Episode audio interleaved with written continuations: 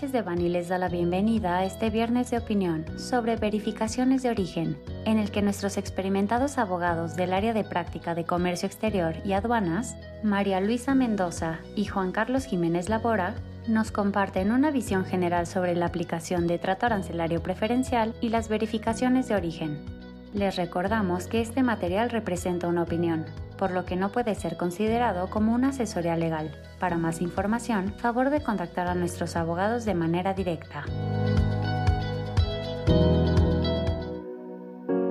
Bienvenidos a este episodio y gracias por enlazarse y por escucharnos. Hoy vamos a compartir con ustedes algunos aspectos importantes sobre la aplicación de preferencias arancelarias bajo el Telecan de operaciones pasadas y en operaciones actuales o futuras en el TEMEC que lo reemplazó, así como las verificaciones de origen que puede llevar a cabo el SAT, el Servicio de Administración Tributaria, sobre ese tipo de operaciones. Como primer punto, conviene resaltar que los tratados de libre comercio establecen ciertos beneficios y estos beneficios, pues, el objetivo es que sean para los socios comerciales que participan en dichos tratados. Entonces, uno de esos beneficios, aunque puede haber muchos, es que se pueda aplicar preferencias arancelarias, es decir, que se pague menos de lo que pagarían el resto de los socios comerciales por intercambiar bienes entre ellos, como por ejemplo tener una extensión del pago de aranceles o de derechos, entre otros que,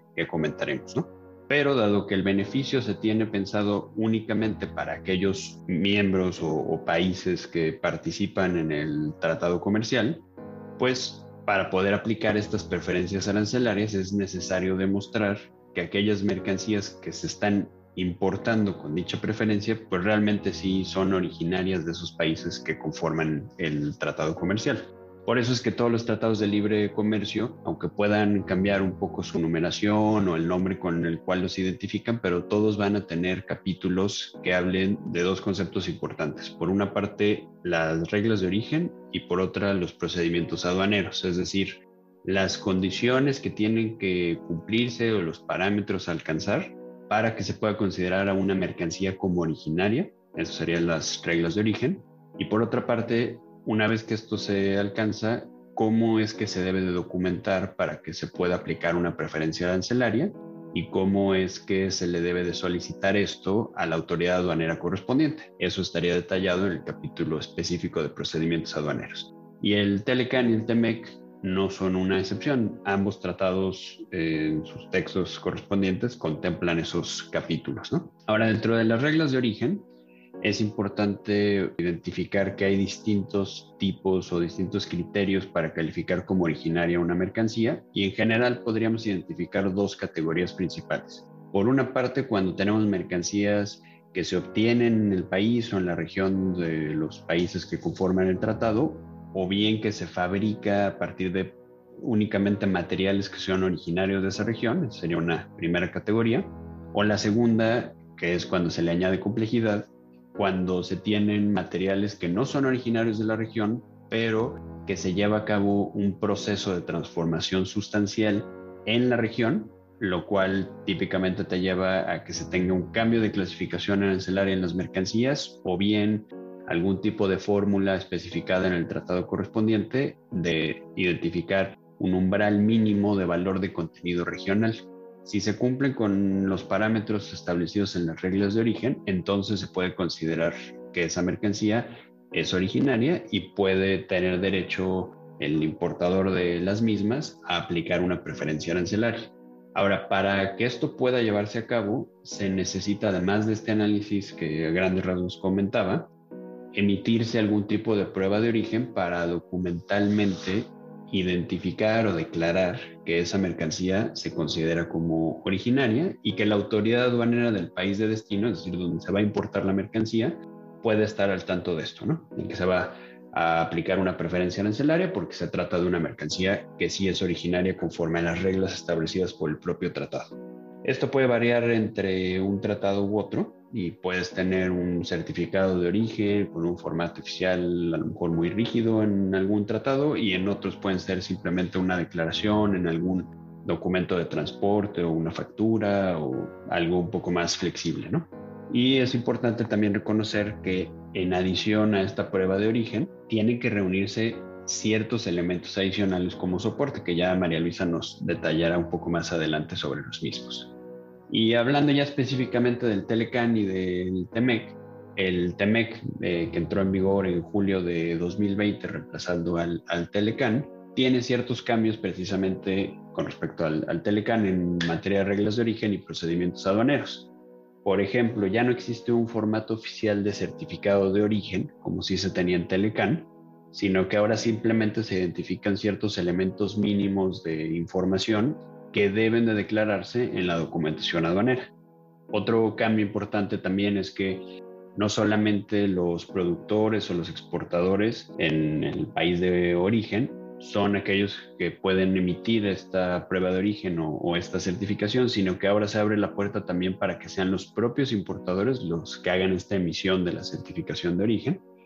y eso trae cambios importantes consigo, ¿no? Por otra parte, es importante tener presente que la autoridad aduanera en el país de destino, o en otras palabras, a quien se le va a dejar de pagar impuestos por aplicar esta preferencia arancelaria, puede llevar a cabo un tipo de procedimientos muy importante y, y, que son comunes además, que son las verificaciones de origen. Esto es un procedimiento para que esta autoridad pueda corroborar que efectivamente esas mercancías que se determinaron o se consideraron como originarias conforme a las reglas de origen del tratado, tenían derecho a importarse bajo esta preferencia arancelaria.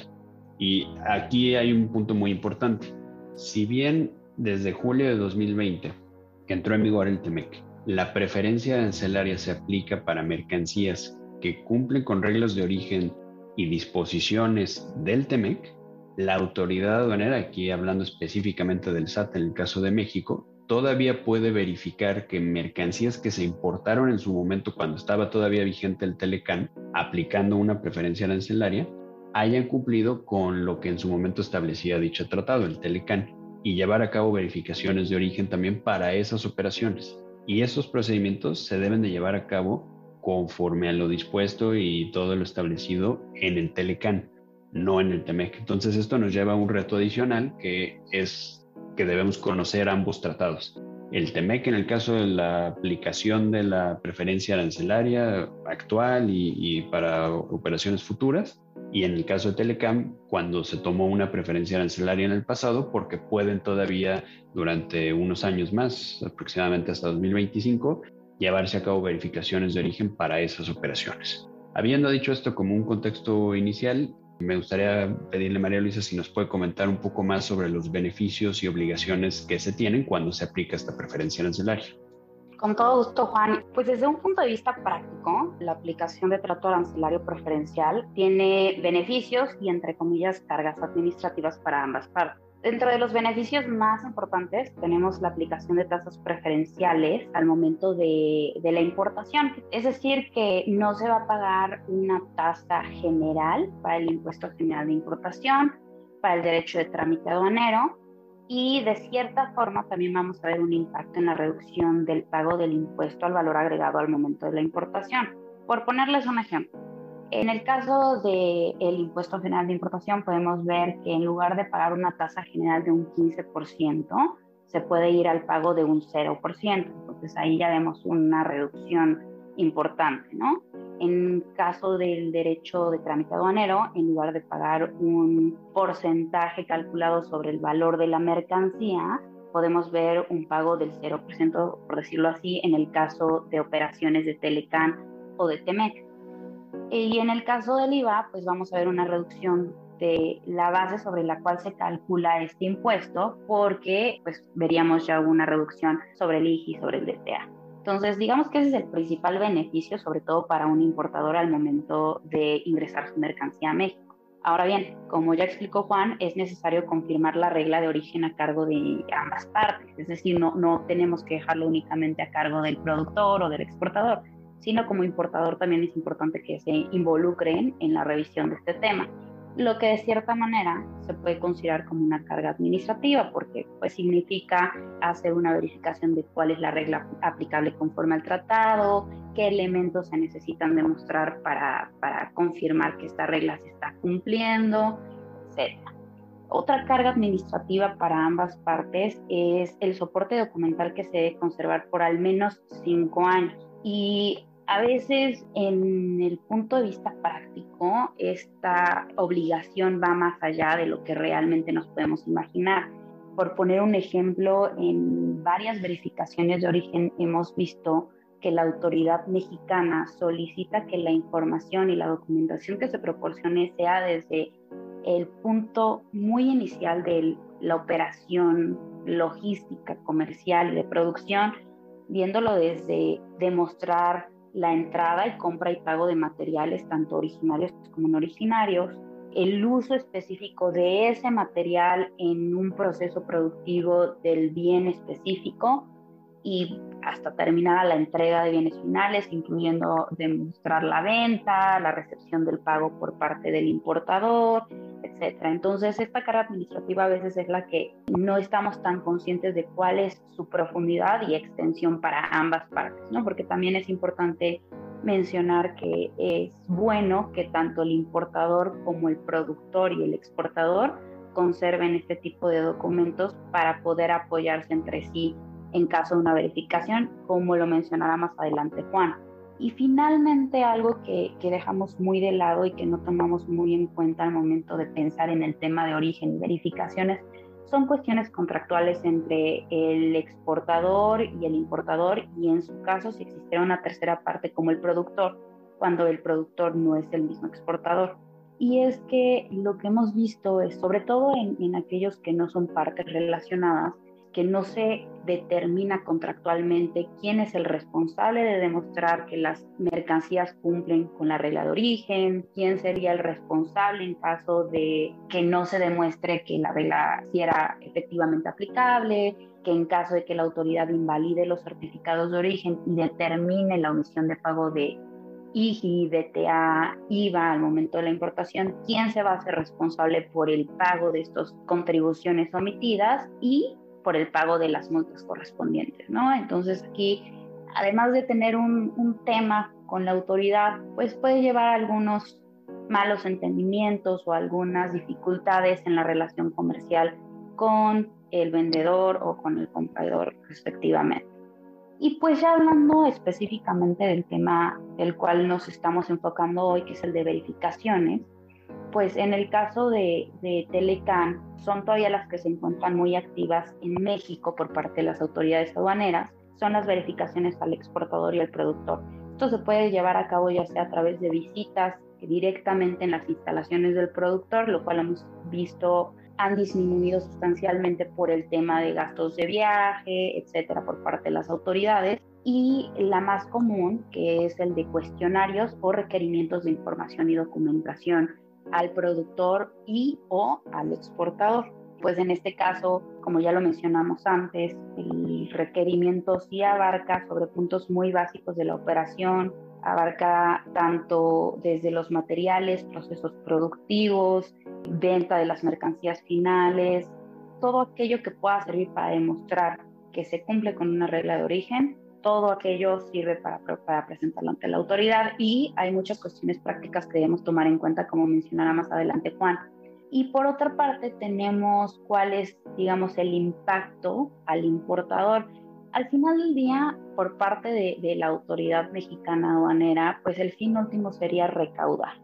Entonces, en caso de que en una verificación de origen se determine que no se cumplió con la regla de origen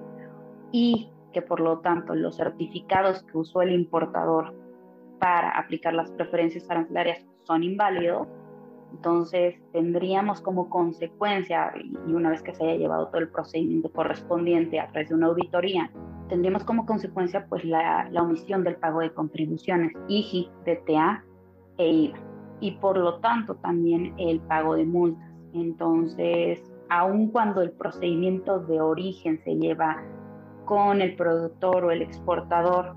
pues al final del día quien tendrá que responder por este resultado negativo de cierta forma sería el importador. Es importante nada más mencionar aquí que en el caso de Temec también se abre la puerta de verificaciones al importador, al ser los importadores también personas que pueden, ya sea personas o empresas que pueden emitir las certificaciones de origen. En este respecto, Juan, ¿nos podrías compartir algunas de las cuestiones prácticas que hemos visto en estas verificaciones, especialmente en relación con la coordinación entre las partes?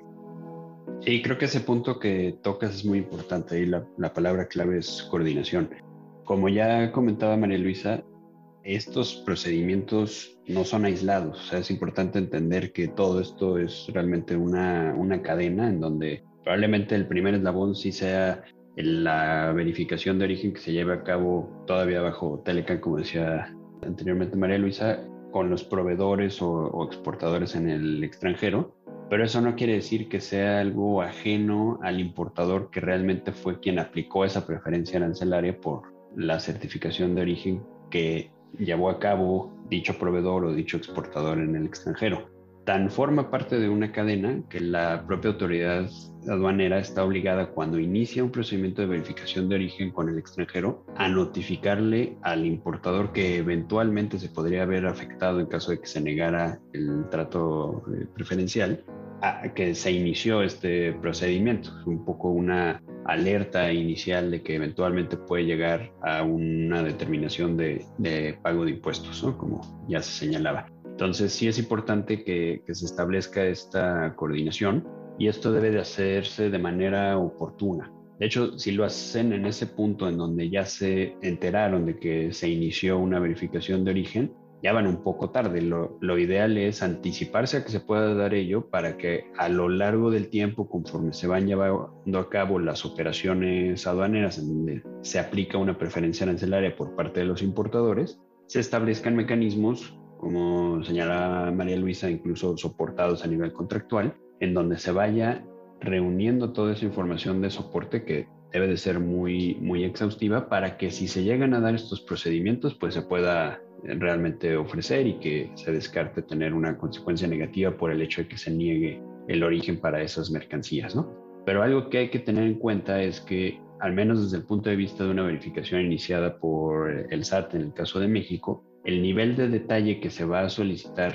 al extranjero en la verificación de origen no necesariamente va a ser lo que ellos esperan, es mucho más exhaustivo de lo que típicamente esperarían recibir y eso lleva a muchas complicaciones prácticas. Por ejemplo, eh, la información que se tiene que presentar tiene que ser traducida. Entonces, eso con los plazos que se tienen para ofrecerla y el nivel de detalle que se tiene y la cantidad de documentos que muchas veces deben de integrarse en el expediente, añade una complejidad importante. Otro punto es el nivel de detalle. Muchas veces cuando ellos reciben auditorías de otro tipo de autoridades, como las de sus países o o cuando se llevan a la inversa cuestionarios de la autoridad americana o la autoridad canadiense a exportadores mexicanos, el nivel de detalle o de exhaustividad es un poco distinto. Se acepta, por ejemplo, que se tengan simplemente algunas muestras de algunas operaciones o un par de ejemplos, o cuando se va a empezar a tener mucha información que se va a empezar a volver reiterativa, con que se den un par de ejemplos, se mencione que para el resto de los casos es igual, es suficiente. En el caso de México no, sí se solicita comúnmente que se entregue toda la información de todas las operaciones, muchas veces son varios periodos, entonces eso lo vuelve algo no solo voluminoso en cuanto al número de, papeles involucrados, sino de mucho detalle fino que hay que, que hay que estar cuidando y pues los periodos para entregar la información tampoco son tan amplios, ¿no? Es importante considerar esto y establecer una liga entre todos esos documentos, dar las explicaciones correspondientes, dar el contexto y realmente ir a, ese nivel de, detalle muy, muy profundo. Y eso, como ya comentaba, pues lo, lo vuelve complicado porque si no se fue reuniendo la información a lo largo del tiempo, en unas semanas integrarlo todo se vuelve una misión prácticamente imposible. Entonces sí es importante tenerlo presente y que los proveedores en el extranjero